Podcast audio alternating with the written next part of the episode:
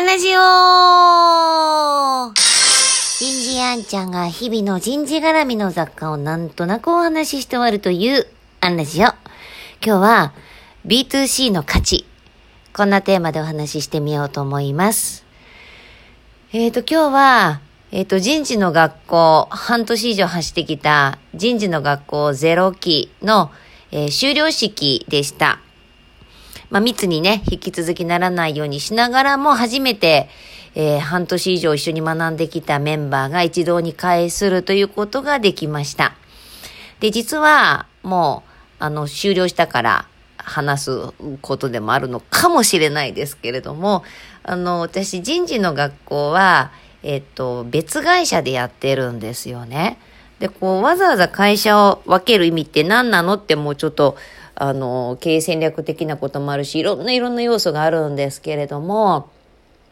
えっと、大きくは2つです。えっと、1つは、もう単純で、えっと、ビジネスにしたくない部分、えっと、ライフにしたい部分。だから正直、えっと、私、そっちの方からは1円もお給料もらってません。えっと、人事の学校から上がる収益は一切私に入らないというものにしています。えっ、と、私自身の学びの場なので、むしろインプットなので、払ってでもやりたい、えー、ことっていう、こう、部分を、あの、置いている感じというのかな。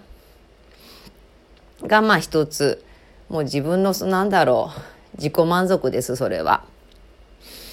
で、一番は、一番の違いは、えっと、メインの仕事、まあ、人事の学校がメインじゃないってわけじゃないんですけど、あの、日常の、あの、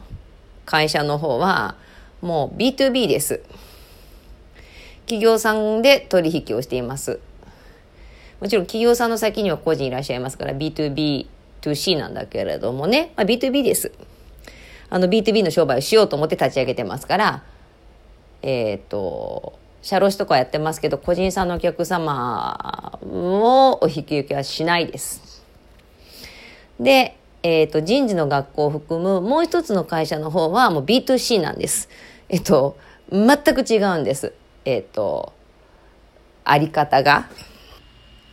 だから B2C ですから、もう本当にこう対象にしますし、どちらかというと、えっ、と、事業サイクルはショートです。なんかこう、循環させていくことになるし、B2B はこう、比較的計画的に、あの、相手先さんのニーズに基づいて、かつ、ロジカルに、こう、お客様も意思決定されるんですけど、あの、B2C の方は、どちらかというと、こう、感情とか感覚とか、こう、欲望とか、意思とか、に基づいて購入決定してくださるので、またやっぱ違うんですよね。こちらの佇まいとかあり方とかが。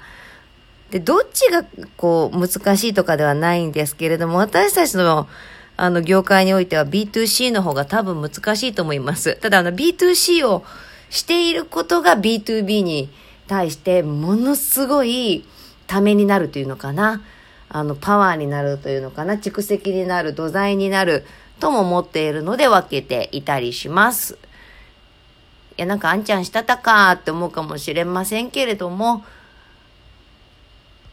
えー、お商売なので、いくら本当にいいものを作っても、知っていただかなければ循環させられない、がこう知っていただくことをするために、えー、こう、私の中ではうまく分けて、なんていうのかな、こう、ぐるぐるぐるぐる、回しているというイメージだったりします。皆さんのお仕事は B2B ですか ?B2C ですか？今日はここまで。次回もお楽しみに